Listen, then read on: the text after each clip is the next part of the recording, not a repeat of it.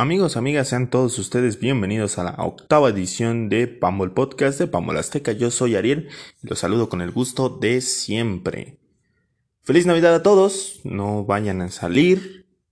Si no hace falta salir, no salgan, usen el cubrebocas y hagan todas esas cosas que no hemos hecho en los últimos nueve meses. Por favor. Como aquí la constancia, pues no le importa a nadie, me permito felicitar a Tigres Femenil por la obtención de su tercera liga y, de igual forma, felicitar a Tampico Madero por la obtención de la primera liga de expansión. Se supone que este era su podcast, iba a ser el podcast de los campeones. Pero, pues, ¿qué se le va a hacer? La próxima semana eh, les tengo una sorpresa, pero eh, no se desanimen. Los si entre las cuatro personas hay alguien que le va a Tigres Femenil o alguien que le va al Tampico Madero, la próxima semana se hablará de ellos con mayor detalle. Felicidades por lo pronto. Y en lugar de, de usar los temas de fin de año, vamos con una plática más concisa, más amena, más relajada. Y es el once ideal histórico de México realizado por Pambol Azteca. Así es, amigos. Otra de esas discusiones vacías, pero que son muy entretenidas de hacer porque al final pues nos remontan al pasado y empezamos a hablar de los 90 y de los 80 y de lo horrible que es el fútbol hoy en día. Y seamos realistas, este es un ejercicio muy divertido para mí y es una oportunidad para que ustedes, mi queridísima audiencia de cuatro personas, puedan platicarme sus inquietudes, puedan decirme sus favoritos. Te faltó este, te faltó el otro. Entonces, les solicito que participen mucho en el tweet que, en el que se va a publicar esta parte de Spotify. Y en el video de YouTube, si es que me gusta, ya les explicaré eso al final. En los comentarios. Por favor, se los encargo muchísimo.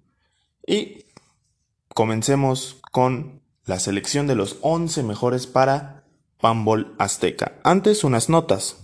Y por notas me refiero a una aclaración. Esto es basado en una opinión...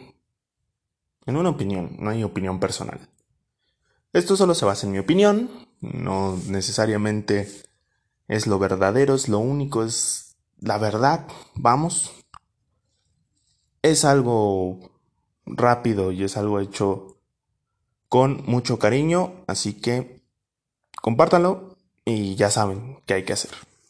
Mi formación es un 4-4-2 para no dejar lugar a dudas de que tengo ganas de ganar el partido.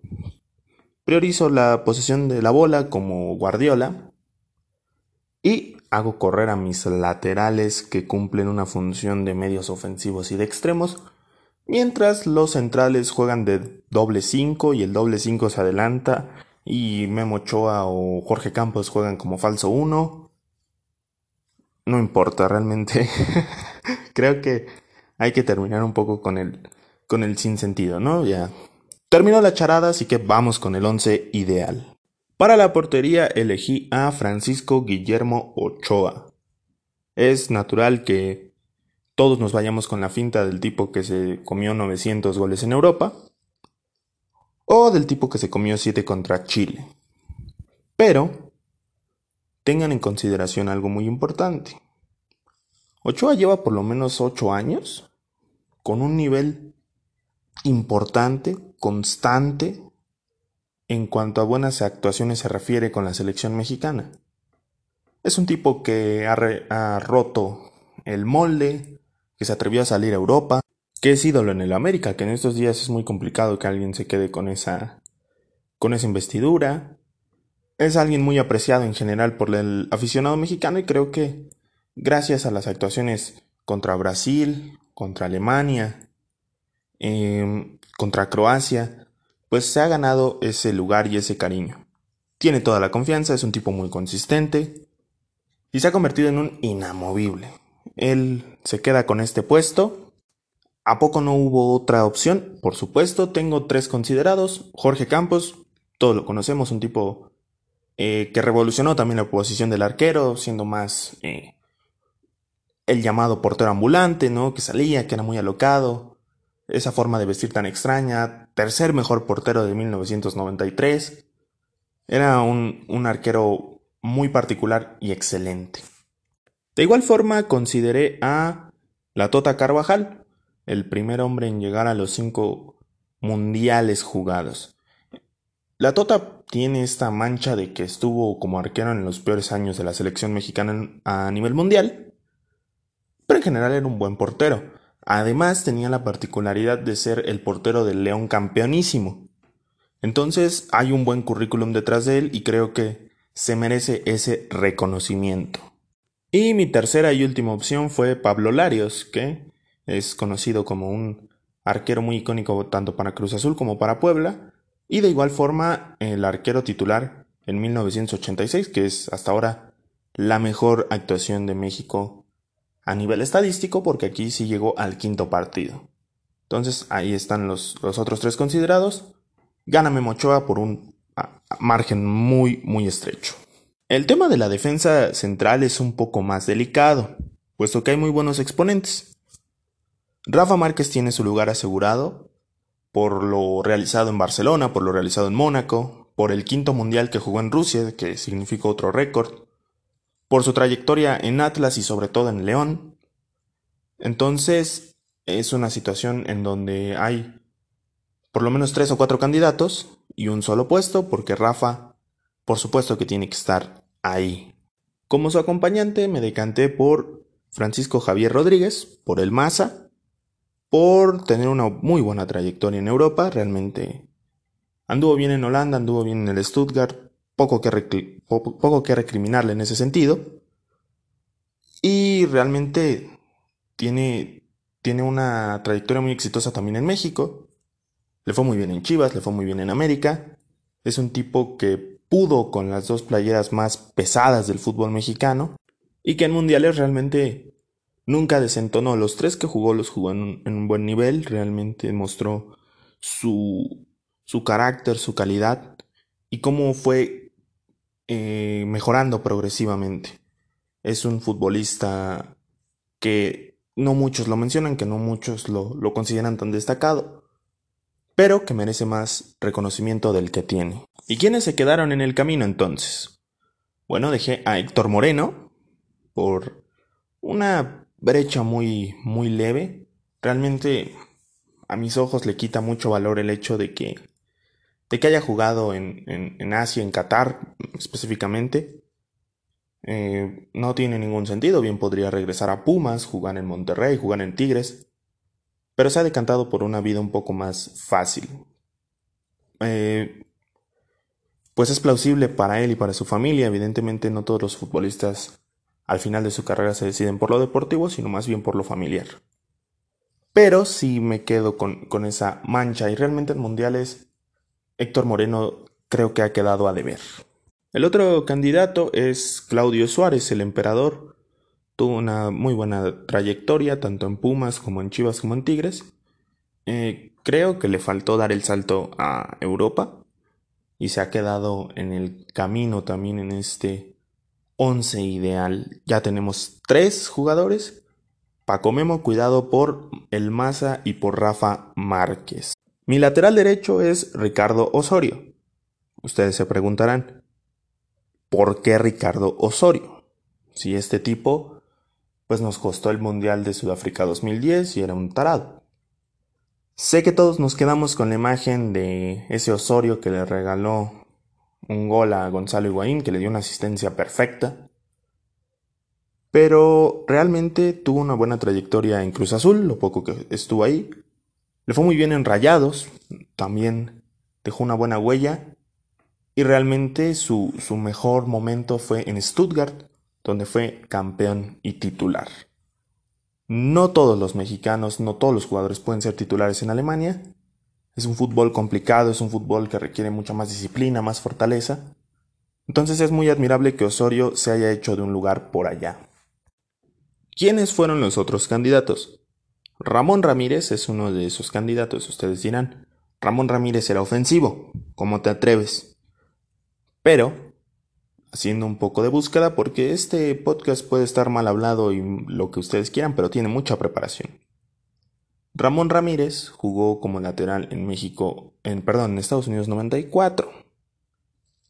Así que él también formó parte de mis candidatos a ocupar el puesto derecho en este once tan, tan particular.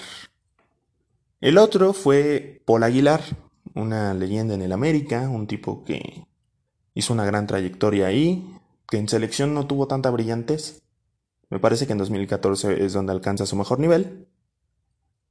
Y que por alguna u otra razón se queda fuera de Rusia 2018. Creo que son tres futbolistas que merecen el reconocimiento. Para mí tuvo más peso el hecho de que Ricardo Osorio haya triunfado en, Europa que lo, lo, hecho por Ramón y por, por Paul Aguilar en, en México, porque fue una carrera totalmente eh, en México. Entonces ese es nuestro lateral derecho. Lateral izquierdo. El lateral izquierdo es Carlos Salcido. Creo que no debería de haber debate, más allá de que eh, hay un par de exponentes a los que consideré. Eh, creo que Salcido tuvo unos muy buenos momentos en Holanda. Brilló en la Confederaciones de 2005.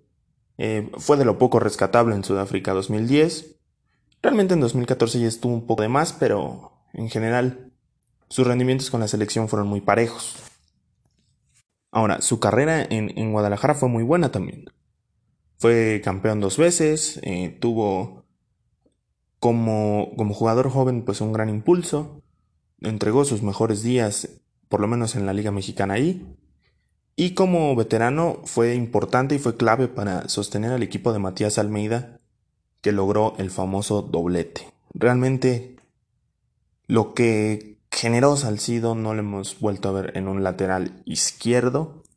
En Tigres ya como, como contención una, una etapa un poco más olvidable, pero muy, muy destacado Carlos Salcido. Y creo que eso es lo que, lo que le duele a la selección mexicana hoy día. Que no hay laterales, no hay un tipo como, como Salcido, como Osorio, que, que te puedan cubrir esa posición con la calidad que lo hacían ellos. ¿Quiénes tuvieron eh, la oportunidad de estar en esta carrera? Miguel Layún. Yo sé que a muchos no les gusta Layún, es una cuestión casi histórica por el famoso hashtag, por, por los infames momentos que vivió como jugador con el América al principio de su, de su estancia en el club de Cuapa. Pero en general es un tipo que, que ha hecho una muy buena historia a partir de, de darse cuenta que no estaba, que se estaba convirtiendo en un meme. En serio, revisen las estadísticas y el paso de Miguel Ayun post este famoso hashtag de todo es culpa del Ayun. Es un tipo que se inspiró y quiso demostrar que él podía y que era mucho más de lo que realmente se pensaba. Buen paso en Portugal con el, con el Porto. Paso discreto con el Watford. Ayuda a que ascienda el, el equipo de los. de. el equipo amarillo y negro y tuvo un paso más o menos con el Sevilla. Ahora ya al final de su carrera me parece que no, no hay mucho que hacer por él.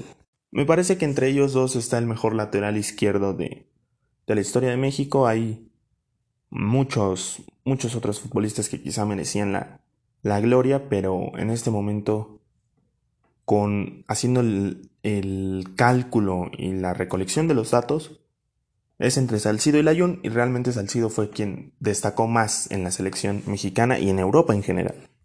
El número 5, o sea, el contención, aunque realmente este hombre no era tanto un contención, es Pavel Pardo, un futbolista de gran toque, con una carrera muy respetable, sobre todo lo, lo logrado con el América, donde se convirtió en ídolo y en referente, y lo logrado en Stuttgart, como ya les había comentado con Osorio, no es tan sencillo hacerse de un lugar en la liga alemana y Pavel Pardo lo logró, y lo logró en grande. En la selección me parece que es de altos y bajos, pero pero siempre fue un tipo muy rendidor y no había tantas quejas con él. Era alguien que sabía unificar al vestidor de su lado y que buscaba hacer grupo de alguna manera. El bebé pardo, el de los dardos envenenados. Él es nuestro número 5. Más bien sería nuestro contención. Me he quedado mucho con, con esta moda de decirle 5 al contención cuando realmente pues, es un medio de contención, un medio defensivo. Como parte del rombo, tengo a otros dos centrocampistas que a día de hoy siguen jugando. El primero es Andrés Guardado, ídolo en Holanda, con un buen paso en Deportivo La Coruña y en el Betis, pasos más olvidables en el Valencia y en el Leverkusen, pero realmente se mantuvo con muchas reconversiones de posición. Llegó a ser lateral izquierdo, por ejemplo, y que realmente ha estado en las buenas, las malas y las peores en, en el presente siglo de la selección mexicana. Su trayectoria ahí es, intachable y ahora él también va por un quinto mundial, si no me falla el cálculo, en Qatar 2022.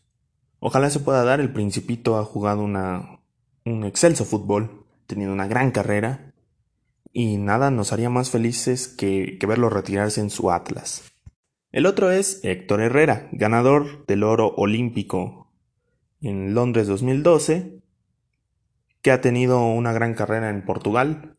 En el Porto es ídolo, fue capitán, los clasificó muchas veces a la Champions y hoy en día juega en el Atlético de Madrid. En la selección ha sido de altos y bajos también, pero creo que hay pocos tipos con su currículum en la, en la historia del fútbol mexicano. ¿Qué otros jugadores podrían ocupar esos puestos? Bueno, Beto Aspe, que le fue bien en Pumas, le fue bien en América, le fue bien en Necaxa, incluso en el Puebla anduvo muy bien. Jonathan Dos Santos, que tuvo sus problemas en el Barcelona, pero que en Villarreal encontró una continuidad y un muy buen nivel. Realmente no hay mucho que protestar en ese sentido. El maestro Benjamín Galindo, que era un tipo de un gran toque, que tuvo una gran trayectoria en los equipos en los que jugó, por ahí podría poner a Marcelino Bernal, a Cristóbal Ortega. Realmente México ha tenido muchos referentes en esas posiciones, por ende es un poco más difícil ubicarlos, ¿no? Ubicar a, a Pavel, Andrés y a Héctor por encima de esos otros genios del fútbol nacional. El 10, jugando detrás de los delanteros como solo él sabe, es el mago Cuauhtémoc Blanco Bravo. El hombre de personalidad, el novio de las estrellas, un guerrero de mil batallas y el actual gobernador de Morelos, México, no pregunten por qué, es un tipo inamovible en estos once. Por el corazón, por el amor que le tenía a la playera, porque cada que se le necesitaba el tipo estaba ahí, sin importar el momento.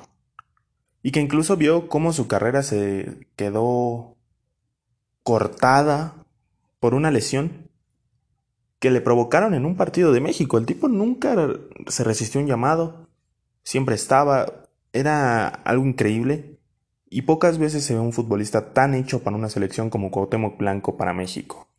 Su trayectoria en el América es eh, muy buena. Fue campeón en 2005, creo que Miguel Herrera, hoy fuera del América, y, y Ricardo Peláez, hoy fuera del América, fueron injustos al no dejarlo retirarse en, el club de sus amores. Revolucionó la MLS, fue atracción principal en la, en la liga de ascenso. En Valladolid la lesión le costó muchísimo. En Puebla pues ya fue su último, su último viaje realmente. Creo que Cuauhtémoc Blanco es un irrepetible y es alguien que merece todo el reconocimiento y la admiración del mundo. Quedan dos jugadores y más o menos creo que todos van van viendo hacia dónde hacia dónde va este este podcast, este cierre, porque voy a jugar con dos delanteros, dos nueves. Y cae de gente como Palencia, que fue un gran jugador también, un, extremo como pocos. Eh, cae de Giovanni, que en la selección no lo hizo tan mal, ¿Qué hay de Corona, del Tecatito, que es otro gran futbolista y que sin duda va a durar muchos, más, muchos años más en la élite? ¿Qué hay del Chucky Lozano, el héroe de Rusia 2018? y que le entregó una victoria heroica a México y que además es una figura, es una figura en el, en el Nápoles, en el PSV, en el Pachuca, en donde estuviera. Bueno, dos de esos futbolistas todavía están vigentes, les falta mucho camino por recorrer. Los otros dos sí eran buenos, pero no tan buenos. No al nivel de Cuauhtémoc ni de los dos que voy a poner a continuación. Muy bien, vamos con el primer delantero. Este les va a causar un poco de de no sé, de confusión por el momento actual que vive. Pero es indiscutible por su trayectoria. Javier el Chicharito Hernández. Hernández es el máximo goleador de la selección mexicana, un tipo que ha logrado mucho en, las oportunidades escasas que le dio Aguirre, en las oportunidades escasas que le dio Herrera, y en ese último gran mundial que jugó con Osorio. Eh, ha marcado en Centroamérica, ha marcado en Sudamérica, es un tipo muy efectivo cuando viene eh, el tema de la selección mexicana. Se fue de Chivas muy joven, así que realmente no le puedo dar un lugar en la historia del Guadalajara. Sí puedo decir que su trayectoria en el Manchester United fue admirable, porque vino como parte de esta camada, Macheda Overton, que buscaba ser las figuras del futuro del United. Javier compitió contra Berbatov, compitió contra Van Persie, y otro poco y lo ponen a competir con Zlatan. Entonces, la carrera que hace en el United es admirable, fue campeón. Después va al Real Madrid con el con lo que ustedes quieran decir porque hoy día se habla de de este tema de Florentino Pérez haciendo negocios con el gobierno de Peña Nieto y como resultado pues el famoso fichaje con el Real Madrid donde tuvo pocas oportunidades, Benzema, Cristiano, Bale no, no iba a jugar nunca, donde tuvo pocas oportunidades, pero realmente las aprovechó y convirtió nueve goles, uno de ellos muy valioso contra el Atlético de Madrid. En el Leverkusen le fue muy bien, le fue muy bien, realmente brilló ahí. Eh, al final su salida se da un poco en medio de la, de la polémica porque venía a la baja.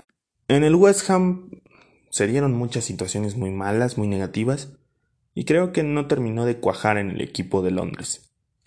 En el Sevilla, pues ya era un chicharito que iba, iba en declive, ya no iba a jugar. Lo mismo, no tenía las oportunidades que sí tenía De Jong, por ejemplo, y acaba en el Galaxy en donde realmente está arrastrando el legado.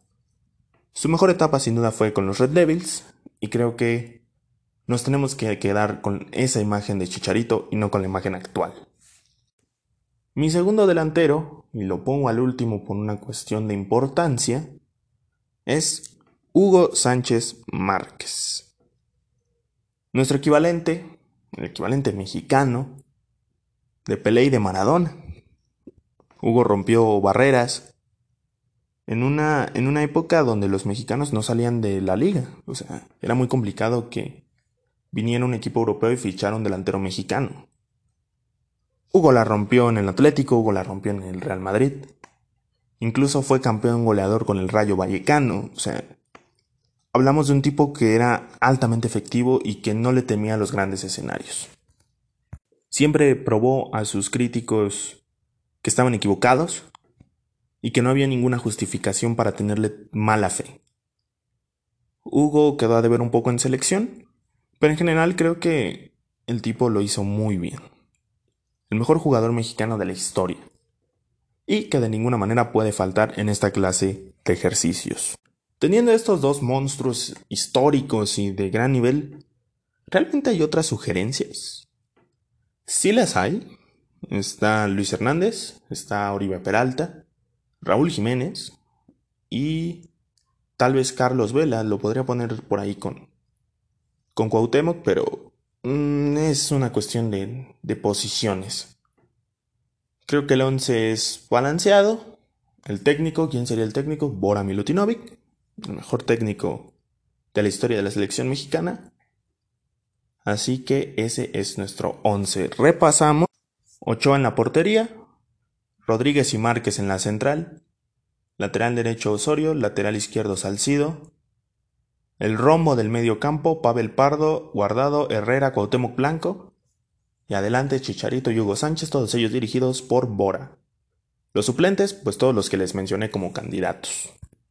Así que ese sería el squad, el equipo de Pambol Azteca para encarar la Copa del Mundo.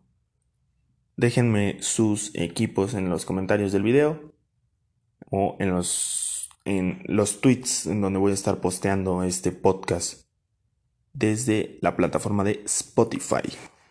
Bien, ya estamos llegando al final de este podcast. Siempre los hago muy cortos porque pues no hay un invitado y no hay como para alargarse, ¿no? Siempre tiene que ser muy conciso.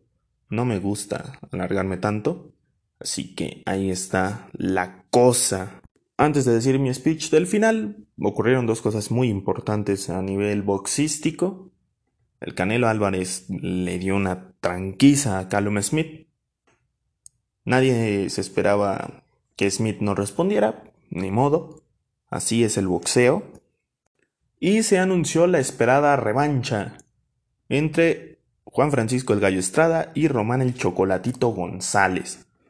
Una pelea sobre la que quiero hacer un, número del podcast y que esperemos que se lleve a cabo en 2021. ¿Quién es mi favorito de entrada? El gallito por los, los últimos combates que le he visto. Realmente se ha visto muy contundente. Pero es de pronóstico reservado. Ojalá veamos otro gran combate y seguir poniéndole atención a las divisiones chicas del boxeo. El viernes, si mi internet me lo permite, eh, tendremos video. No he decidido el tema. Probablemente lo decida sobre la marcha.